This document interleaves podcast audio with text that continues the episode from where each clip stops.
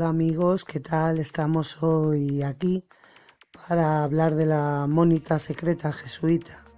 Ya he hablado de ella en el programa de radio en el que colaboro en Desmontando Babylon.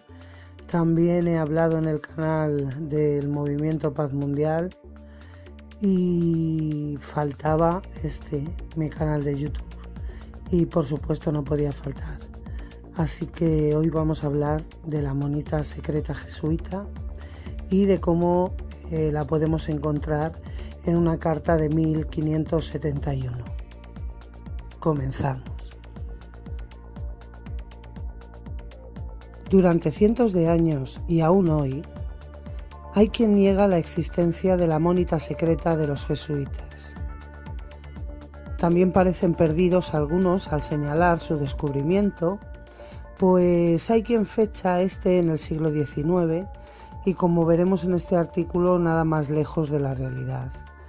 Se llega a afirmar que no existió una traducción española hasta el año 2000 eso es lo que cree la Biblioteca de Filosofía en Español, que tradujo una edición parisina de 1865 y, creyó que, que no podía haber otra en español nada más que la que tradujeron ellos, la Biblioteca de Filosofía en Español.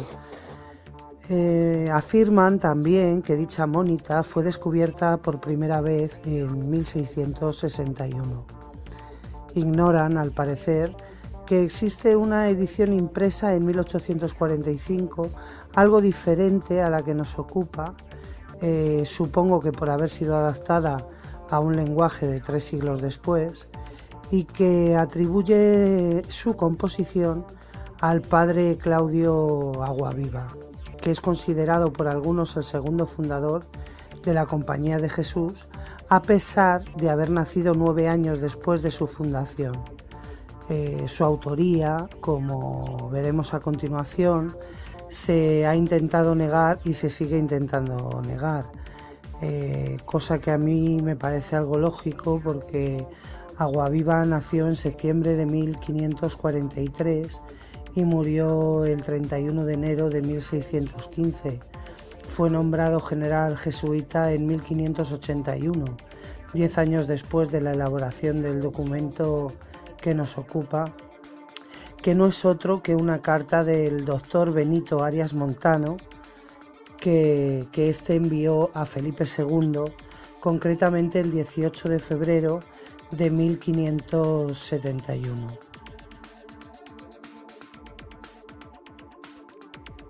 En su misiva, eh, Arias Montano le contaba al rey que había sido informado de la existencia de la monita por un ex jesuita que según las palabras del propio doctor eh, que plasma en su carta, eh, dice literalmente, dejó de serlo por no acomodarse su conciencia con tan anchas doctrinas como ellos ejecutan interiormente y aún me aseguró que al que no las observa indefectiblemente lo castigan con el mayor rigor.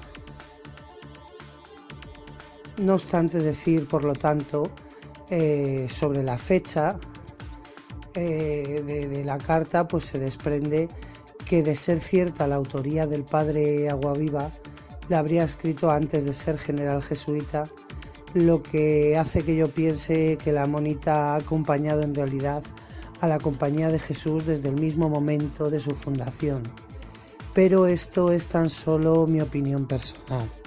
Puedo estar perfectamente equivocada. Sin embargo, hay datos de que la primera edición impresa de la Mónita es de 1612 y al parecer se imprimió en Cracovia eh, con el título de Monita Privata Societatis Jesu Noto Virge. Eh, tal vez debido a esta publicación, se decidió atribuir la realización de la monita a Jerónimo de Zaborowski, que había hecho que le echaran de la compañía en 1611, aunque el encargado de hacer tal afirmación dijera que a su vez en realidad no se sabía con certeza nada de su autor. Eh, no es de extrañar el resultado de la comisión encargada por Peter Tillich, obispo de Cracovia, si conocemos el dato de que su confesor y el del mismísimo rey era un, un jesuita. La autoría no pudo ser probada, pero se encargó a un profesor de Ingolstadt, es decir, a un jesuita, preparar la refutación de la monita que se tituló Libri Tres Apologetici eh, contra Famosum Libellum y que fue publicada el 1 de agosto de 1617. Eh, toda esta información la podéis ampliar eh, en el blog de Jorge Guerra.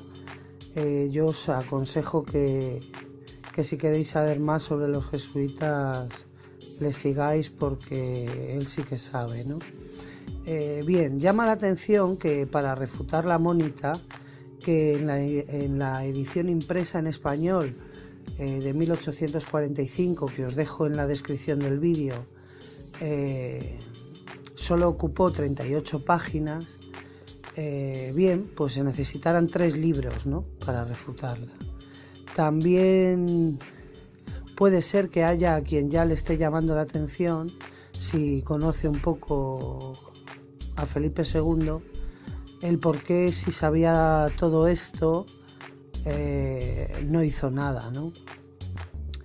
Bien, mm, tal vez, tal vez eh, pueda tener que ver eh, que su hermana, Juana de Austria, es, ha sido y será, bueno, será, no sabemos, la única mujer jesuita de la historia. Y a pesar de que su padre, Carlos I de España y V de Alemania, eh, nunca confió demasiado en la compañía de Jesús, a pesar de que Francisco de Borja, que era un hombre de su confianza, y de la de su esposa Isabel de Portugal, decidiera ingresar en la orden en 1546 eh, y de que al comienzo del reinado de Felipe sucediera un lamentable malentendido entre Francisco de Borja y la Inquisición que desembocó en la huida de este a Portugal y que hizo que no volviera hasta pocos meses antes de morir, para explicaros cómo pudo llegar a ser eh, Juana de Austria eh, jesuita, ya que a las mujeres no les estaba permitido, decir que era lo que ella ansiaba. Y claro, Juana de Austria fue regente en España desde 1554 hasta 1559, muy vinculada a la orden a través de su confesor, eh, Francisco de Borja, y de Ignacio de Loyola. Era su amigo personal. Cuando decidió ingresar en la orden, ella empezó a utilizar al principio el seudónimo de Mateo Sánchez en la correspondencia que se generaba a este respecto y más tarde utilizó también el seudónimo de Montoya para que no se conocieran públicamente sus propósitos. El 3 de enero de 1555, eh, Loyola le dirigió a la regente la autorización oficial por la que se autorizaba a Mateo Sánchez a pronunciar los votos de escolar de la Compañía de Jesús. Parece que las letras del médico no cayeron del todo en saco roto, ya que Felipe II no eligió ni para él ni para su hermana María un confesor o predicador jesuita, tal vez por miedo a que sus secretos e intenciones fueran aireadas a otros. Sin embargo, permitió que su hijo se casara con Margarita de Austria-Estiria, que había sido educada por los jesuitas.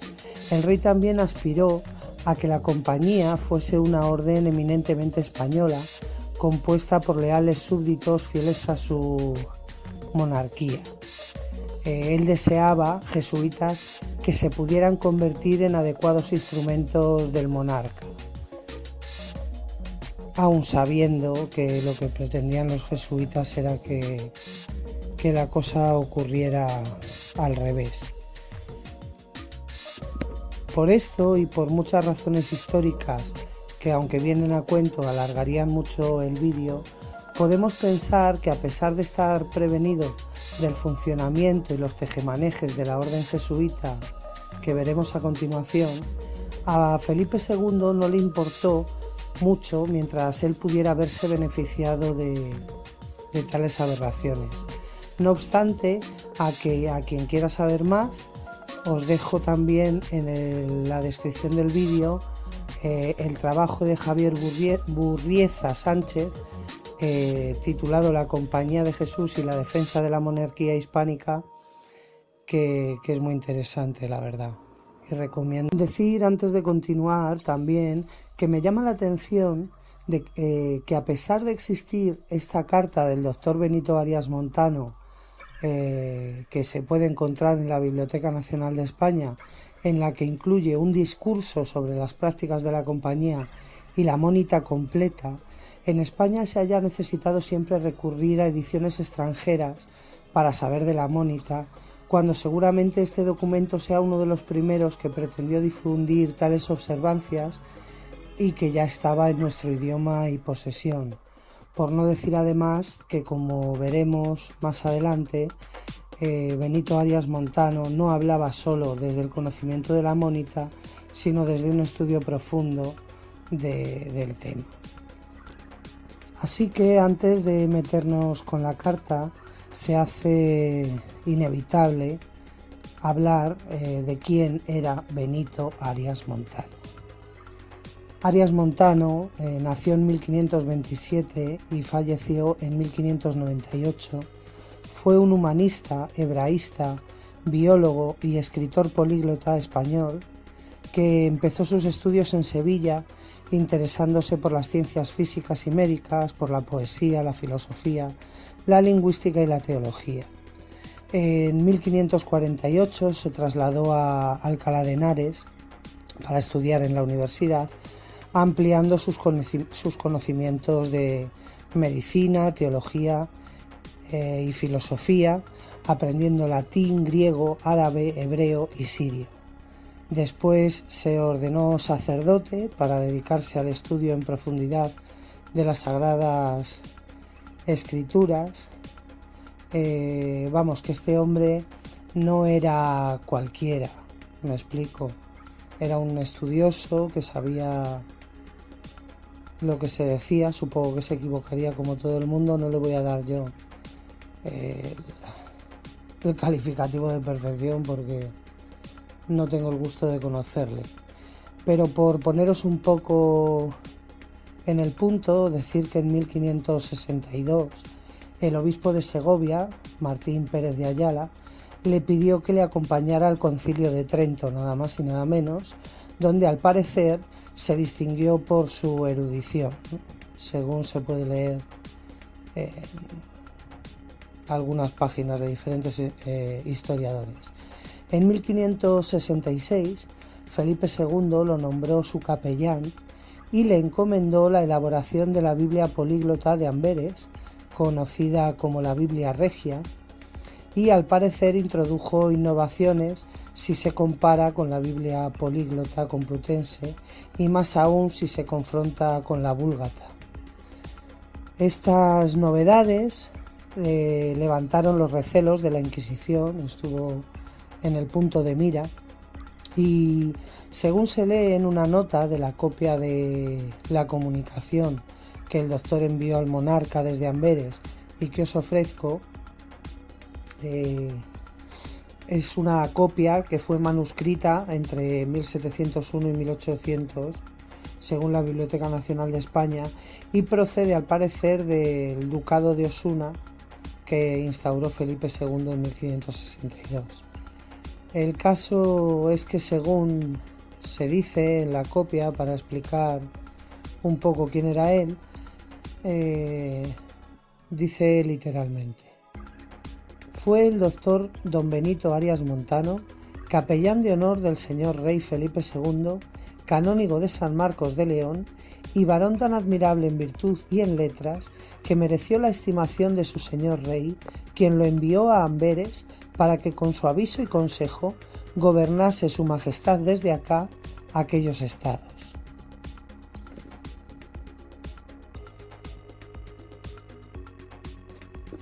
Con esto quiero decir que Benito Arias Montano evidentemente era de la más absoluta confianza del por entonces rey. De vuelta en España, eh, el doctor se dedicó por encargo de Felipe, II eh, a, a gestionar la biblioteca del monasterio del Escorial nada más y nada menos. Hasta que en 1584 se retiró a Sevilla y renunció a todos los cargos que poseía en la corte y otras dignidades que se le ofrecían.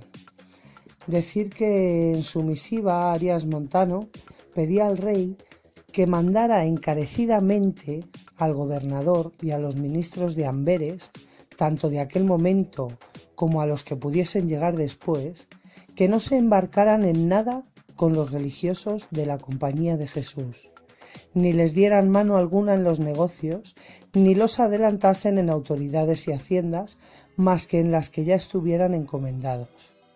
También le pide especialmente que el gobernador no haga uso de confesor o predicador jesuita. Así, nada más empezar, ¿no? Aparte, el doctor Benito asegura que sus reticencias para con los jesuitas no se fundamentan en un conocimiento adquirido recientemente, sino que vienen dadas por un estudio de más de 15 años. De más de 15 años.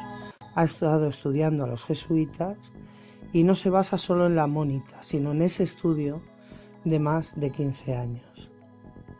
De la carta se desprende que los jesuitas estaban en contra del duque de Alba y elevaban grandes quejas sobre él, al principio en secreto y después en público.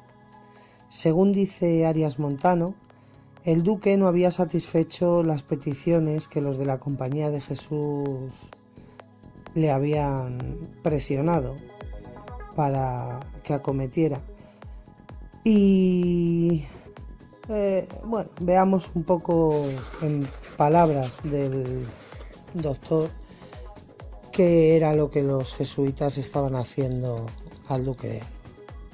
Al presente, con la venida del nuevo gobernador, triunfan libremente y se jactan de que ellos han sido los que han echado al duque de estos estados y de que tendrán más comodidad y mano en los negocios que querrán y demandarán porque dicen, según su lenguaje, es todo suyo.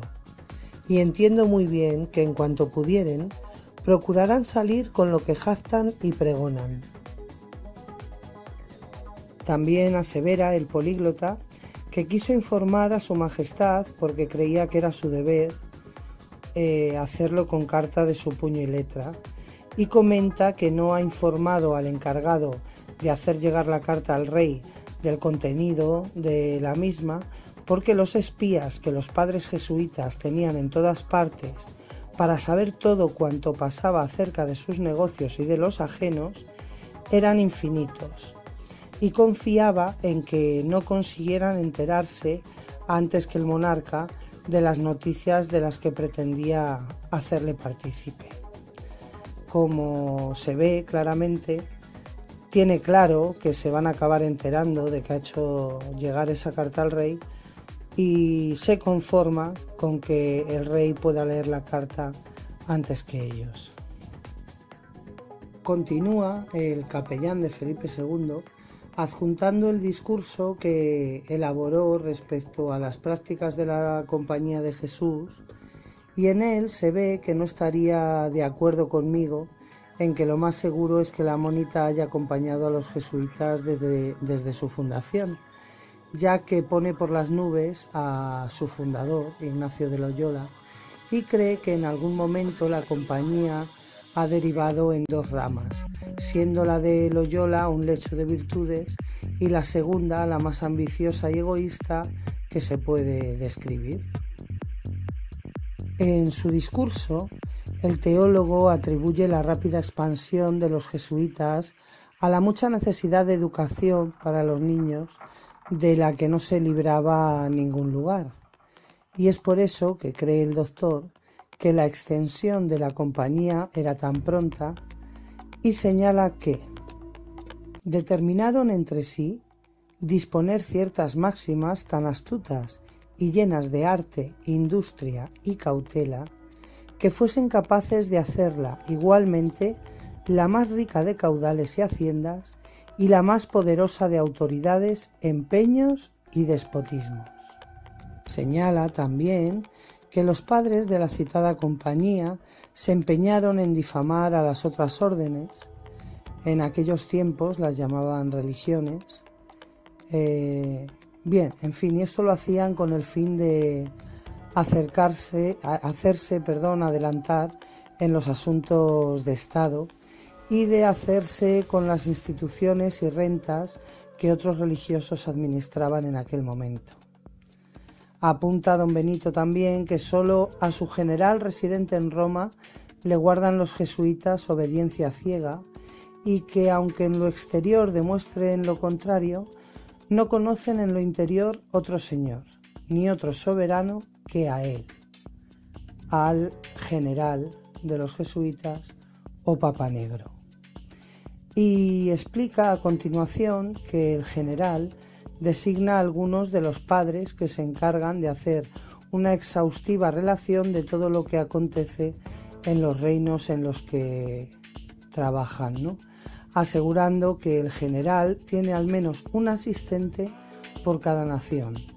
El general es más benévolo cuanta más información se recoge, por lo que los asistentes aspiran con ansiedad a superarse unos a otros en la tarea de la recogida de información. Parece esto el comienzo de la CIA, ¿no? Y escribe exactamente don Benito en su carta. Y con toda diligencia, aplicación y cuidado, se informan del estado, la calidad y de la naturaleza de todas las provincias, de los sucesos dignos de la atención de su superior que en ellas pasan, y de las inclinaciones de los príncipes y de sus intenciones y novedades que ocurran en los gabinetes. Y todos los correos avisan a los asistentes de los accidentes que cada día se van descubriendo o suceden, y todo lo ponen presente al Padre General, el cual con los de su consejo hacen una completa anatomía de todo el mundo, confrontando unas noticias con otras que regularmente convienen en todo y proponen los intereses o intentos de los príncipes cristianos. Así que una completa anatomía de todo el mundo. No es tan difícil, yo creo, ¿no? De imaginar. Se expanden a través de su compañía por todo el mundo, efectivamente, y se ponen al servicio de Todopoderoso. Y escuchan, ven, aconsejan e informan. Y de esta manera saben lo que está pasando en todo momento, en todas partes, cuál de los bandos les conviene más y, cómo se están sucediendo las cosas, incluso más que las personas que están implicadas en ello. ¿no? Que no es que lo diga yo, que es que viene a continuación. en ese mismo punto es en el que se informa a Felipe II de que después de examinar y juzgar toda la información, los jesuitas deciden a cuál de los príncipes cristianos les conviene más favorecer, dependiendo lo que más le convenga a la compañía en cada momento. Debe ser que el monarca se veía favorecido, por lo que decidió no hacer nada ante toda esta información. En el discurso, además, se asegura que los jesuitas, lo voy a decir tal y como, como se escribe en el discurso, dice, desde fuera miran y juzgan más fácilmente los lances que los que realmente están dentro de ellos por tocarles. Así, estos padres tienen delante de los ojos los intereses de todos los príncipes. Se paran mucho en observar las condiciones, el lugar y tiempo y aplican proporcionados medios para favorecer las cosas de un soberano o de otro cualquiera quien ellos conocen, que puedan sacar sus intereses oprimiendo y oponiéndose con todas máximas ardides y cautelas a los que saben no pueden serles útiles a sus ambiciones. Y si esto es propio de gente apostólica, júzguese y véase.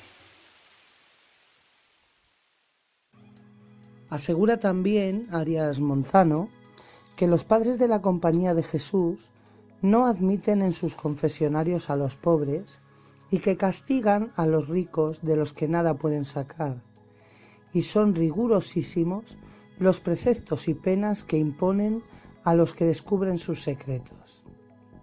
Además, añade que utilizan el secreto de confesión para informarse de absolutamente todos los negocios que les rodean y también eh, las buenas o malas acciones de su pueblo que usan si creen necesitarlo para chantajearles o para sembrar cizaña. Esto es algo que hacen también entre ellos, ¿no? En su escala piramidal. Eh, asegura también que al conocer, eh, según sus propias palabras, los ánimos de los súbditos, les es igualmente fácil buscar alborotos, sublevaciones y motines. A los ojos del políglota, la influencia en Roma de los jesuitas ya era tal que la mayor parte de los negocios de la cristiandad pasaban por sus manos y solo llegaban a buen puerto los que ellos decidían que así fuera y, además los acusa de exagerar ante los demás su influencia en los soberanos con el fin de conseguir que el resto crea eh, que es un medio indispensable estar a bien con la compañía de Jesús si se quiere llegar eh, a cualquier acuerdo con, ellos, ¿no? con los poderosos, llegando incluso a afirmar públicamente en Roma que su general puede más que el sumo pontífice, que los reyes y otros príncipes. Muchos ejemplos da eh, de la ambición y las formas de obtener riqueza y poder de los jesuitas, acusándoles, entre otras cosas, de aprovecharse de las ansias de la Iglesia por recuperar Inglaterra eh, a la antigua fe, y alude eh, a un libro en el que se pide que todos los bienes de Inglaterra se deben poner en manos de siete sabios que deben ser elegidos entre la compañía de Jesús, pues asegura que para reducir a Inglaterra a la fe verdadera, no está bien que, el Papa, por lo menos en cinco años, eh, se meta en la provisión y distribución de los beneficios eclesiásticos de aquel reino. Entonces, por esa razón, ellos que creían que lo más lógico era que todo ese poder y riqueza recayera en manos de los jesuitas, como describe en la carta incluso eh, falsas banderas, ¿no? afirmando que para hacer ver a los príncipes eh, deseosos de paz cuánto necesitaban a la compañía de Jesús, primero generaban en sus reinos alborotos para que el soberano se viera eh, obligado a, acudir a ellos, ellos eh, solucionaban el problema y así veía cuán necesario era ah, que los jesuitas fueran favorecidos y empleados al Consejo de Gobierno. Y además le advierte al rey de los peligros que entrañaría que uno de ellos se hiciese con el papado. Hoy en día tenemos a uno sentado en la silla de Pedro, ¿no? Francisco, ¿eh? el Papa Francisco, es jesuita. Lo que yo os estoy contando aquí es solo una pequeñísima parte de lo que se puede leer en la carta de Benito Arias Montano. La monita es eh, larga, pero de verdad que merece la pena leérsela para conocer. Es que si lees la Mónita puedes entender muchísimas cosas sobre los jesuitas ¿no? y, sobre su funcionamiento. Eh, está dividida en, varios capítulos, ¿no? Por ejemplo, simplemente si nombramos los, los capítulos, que son 17, solo con los nombres ya nos podemos hacer una pequeña idea de, de lo que realmente dice. El capítulo 1 se trata de cómo deben portarse los padres de la compañía cuando empiezan eh, algún establecimiento. Esto quiere decir cuando se establecen eh, en algún lugar y después se expanden. En el capítulo 2 eh, hablan de de qué modo podrían los padres de podrán, de hecho, los padres de la compañía insinuarse en la voluntad de los príncipes, señores y personas eminentes y conservarse eh, su amistad. En el capítulo 3 hablan eh, de la conducta de la compañía para con los que tienen una gran autoridad en el Estado, aunque no sean ricos, eh, o a los que puedan hacer otros servicios útiles a los fines de los jesuitas. En el 4 les dicen lo que deben recomendar a los predicadores y confesores de los grandes. Mm, en el 5 eh, les dicen cómo deben portarse eh, los jesuitas con los religiosos de otras eh, órdenes que se ejerciten en los mismos ministerios que, la compañía es decir, tienen que sustituir, no quitar el poder a, las otras órdenes. Eh, el capítulo 6 habla del modo de conciliarse las benevolencias de las viudas ricas. Eh, las viudas ricas les preocupan mucho porque en el 7 hablan de cómo se debe entretener a las viudas y disponer de sus bienes. En el 8 hablan de qué se debe hacer para que los hijos de las viudas tomen el estado religioso o se dediquen a la devoción, es decir, que no tengan descendencia. Eh, en el 9 hablan del modo de aumentar las rentas de los colegios, en el 10 del rigor particular de la compañía para con los sujetos sospechosos, eh, en el 11 eh, de cómo se deben de conducir los suyos de común acuerdo con los expulsados de la compañía. En el capítulo número 12 eh, hablan de qué sujetos se deben conservar y mantener en la compañía, es decir, del jesuita perfecto. En el 13 de la elección que se ha de hacer eh, sobre los sujetos que han de entrar en la compañía y, del modo de mantenerlos y retenerlos en ella. En el 14, eh, en el 14 hablan de los casos reservados y los motivos para despedir a alguno de la compañía. El capítulo 15 se lo dedican a cómo se debe conducir la compañía con sus devotas y religiosas. El 16 del modo de hacer profesión del desprecio de las riquezas, cómo mostrar a los demás que se desprecia la riqueza a pesar de estarse llenando los bolsillos. Eh, y en el 17 eh, de los medios para adelantar la compañía.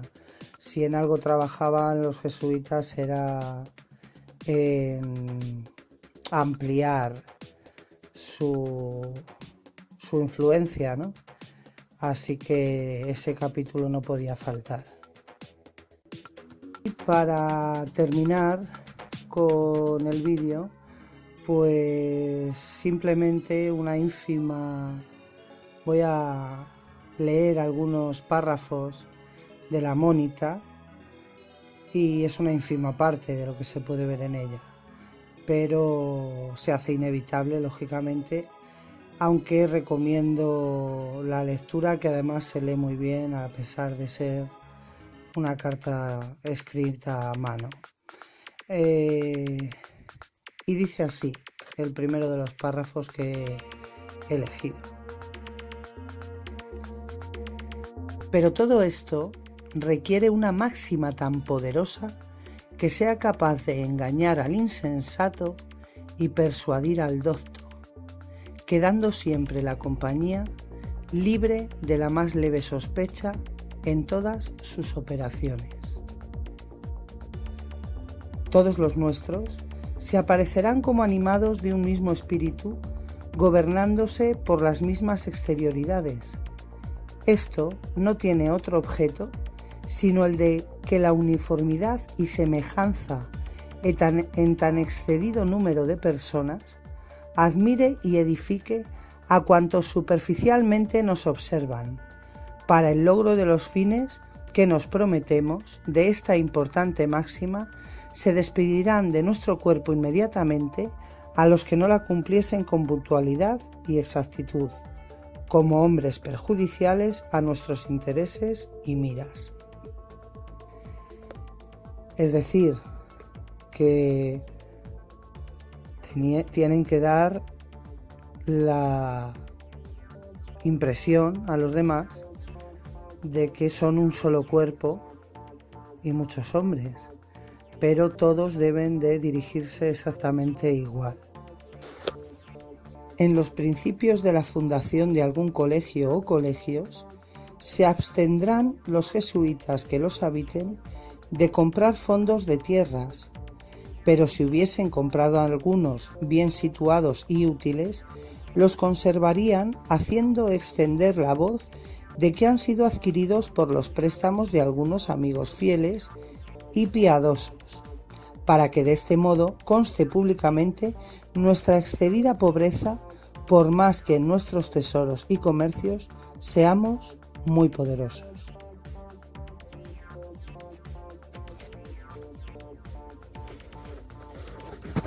Enseñándonos la experiencia, que los príncipes y poderosos se inclinan con especialidad a los, eclesiásticos que disimulan sus acciones odiosas y temerarias y las interpretan favorablemente, lo que igualmente se observa en los casamientos que tratan con parientes o aliados u otros negocios de semejante carácter. Debemos inspirar y animar a los mismos príncipes y poderosos a que, a que celebren y contraigan facilitándoles por nuestro medio las dispensas necesarias del pontífice, de quien nos prometemos que las concederá súbitamente mediante las altas razones que expondremos, produciendo ejemplos, dictámenes y sentencias que favorezcan la pretensión con el pretexto del bien común y mayor gloria de Dios. Es decir, si ves la ocasión de que alguien tenga que pedirte el favor de que le consigas una bula papal, anímale, sea lo que sea, para que la necesite y se la puedas proporcionar. No le, vayas a disuadir en ningún momento, que eso no es un gran favor y nos va a dar, nos van a deber algo, ¿no? Continúo con los párrafos, ¿no? Eh, otro dice, y aún no satisfechos ni contentos con las referidas cautelas, se empleará en el caso de alguna indecorosa imputación para la compañía la autoridad de algunos padres ignorantes en realidad de estas negociaciones para que aseguren aún con juramento que es pura calumnia lo que se atribuya a la compañía. Es decir, si la compañía se ve envuelta en algún negocio indecoroso, en algún problema, o se destapa que tienen fondos suficientes para hacer ciertas cosas, pues eligen a, a miembros que no estén informados de lo ocurrido para que puedan afirmar bajo juramento que todo es una gran mentira. Yo no creo que sea tanto por el hecho de que no tengan que mentir, sino por el hecho de que es mucho más creíble una persona que realmente no sabe de lo que le estás hablando, ¿no? Otro más, dice, en la dirección de la conciencia de los príncipes y poderosos, seguirán nuestros padres los dictámenes de aquellos autores que más favorezcan la libertad del hombre contra las opiniones de otros religiosos, a fin de que desamparen a estos y se subordinen a nuestra dirección y consejos, pues es constante que más se estima lo que oprime poco que lo que embaraza mucho. Es decir, si estás ante un príncipe o poderoso y su confesor de cualquier otra orden, por ejemplo un franciscano, mm, le ha impuesto una dura penitencia, pues tú quítale hierro al asunto, que vea que, que tienes un poquito más la mano abierta, que seguro que, que acabará acudiendo a ti. Y continúa. El solo y único fin de los confesores es hacer que las viudas dependan enteramente de sus directores y que no busquen en otra parte quien las instruya y dirija, insinuándoles oportunamente ser este el único fundamento de sus progresos espirituales. El punto principal es que todos los jesuitas sepan ganar la benevolencia de sus penitentes y de todos aquellos con quienes comunican, y asimismo a que sepan acomodarse a la inclinación de cada uno, para lo cual, y que haya suficiente número en que escoger, enviarán los provinciales muchos padres a las ciudades y pueblos habitados de ricos y nobles, y para que lo puedan hacer con más prudencia y feliz suceso, informarán los rectores de la mies y la cosecha que en aquellos pueblos se puede hacer. Igualmente, convendrá despedir a los que tuviesen escrúpulo de granjear y adquirir bienes para la compañía por los trámites y medios que se señalan en estas eh, instrucciones, pretextando que son muy atados a su propio juicio y dictamen, alegando esta misma razón públicamente, y la verdadera con el mayor secreto. Si intentasen exponer sus acciones a los provinciales en descargo y satisfacción de su conducta, y en fin, cualesquiera excusa que intenten proponer, no se les debe escuchar, sino precisarlos a observar la regla que obliga a todos los particulares a una obediencia ciega. Es decir, no tienes derecho a tener criterio propio ni principios. Eres jesuita, obediencia ciega. No te voy ni a escuchar. Antes de despedirlos, se les deberá obligar a prometer por escrito y por juramento que jamás escribirán nada menos decente ni menos favorable a la compañía. Pero sin embargo, de estas seguridades, reservarán los superiores en su poder una lista de sus malas inclinaciones, vicios y defectos que ellos mismos hayan descubierto según la costumbre corriente de la compañía, valiéndose de ellos, si es necesario, para impedir sus adelantamientos, manifestándolos a los grandes y prelados. En el caso de que del escrutinio que se haga resultase su obstinación irreconciliable, se le aplicará a prisión perpetua, satisfaciendo a aquellos sujetos grandes y poderosos que por él preguntasen, habían tenido necesidad sus superiores de emplear sus grandes talentos en asuntos tan secretos como importantes a la Iglesia y a la religión. Y últimamente, pasado algún tiempo, si instan en averiguar su paradero, se responderá con un bien supuesto sentimiento, que pocos días antes había Dios sido servido de llamarlo a la vida eterna, para premiar en ella los servicios que le había hecho en esta a su santa iglesia, y si fuese preciso, se manifestarán documentos auténticos que lo acrediten. Es decir, si ellos creen que eres susceptible de contar lo que allí ocurre, te meterán en una prisión de por vida. Cuando tus amigos pregunten, les dirán que estás en una importante misión para la compañía en la Conchinchina. Si no se olvidan de ti con el tiempo y siguen insistiendo, pues les dirán que, qué casualidad, justo pocos días antes falleciste. Y, bueno, si necesitan documentos que lo certifiquen, no tendrán problema en mostrártelos. Y el último párrafo que voy a leer dice, finalmente, con lo que por ahora se concluyen estas consecuciones con fuerza de inviolable ley, habiendo conseguido la compañía el favor y autoridad de los príncipes, procurará hacerse temible, a lo menos, de aquellos que la miran con odio irreconciliable.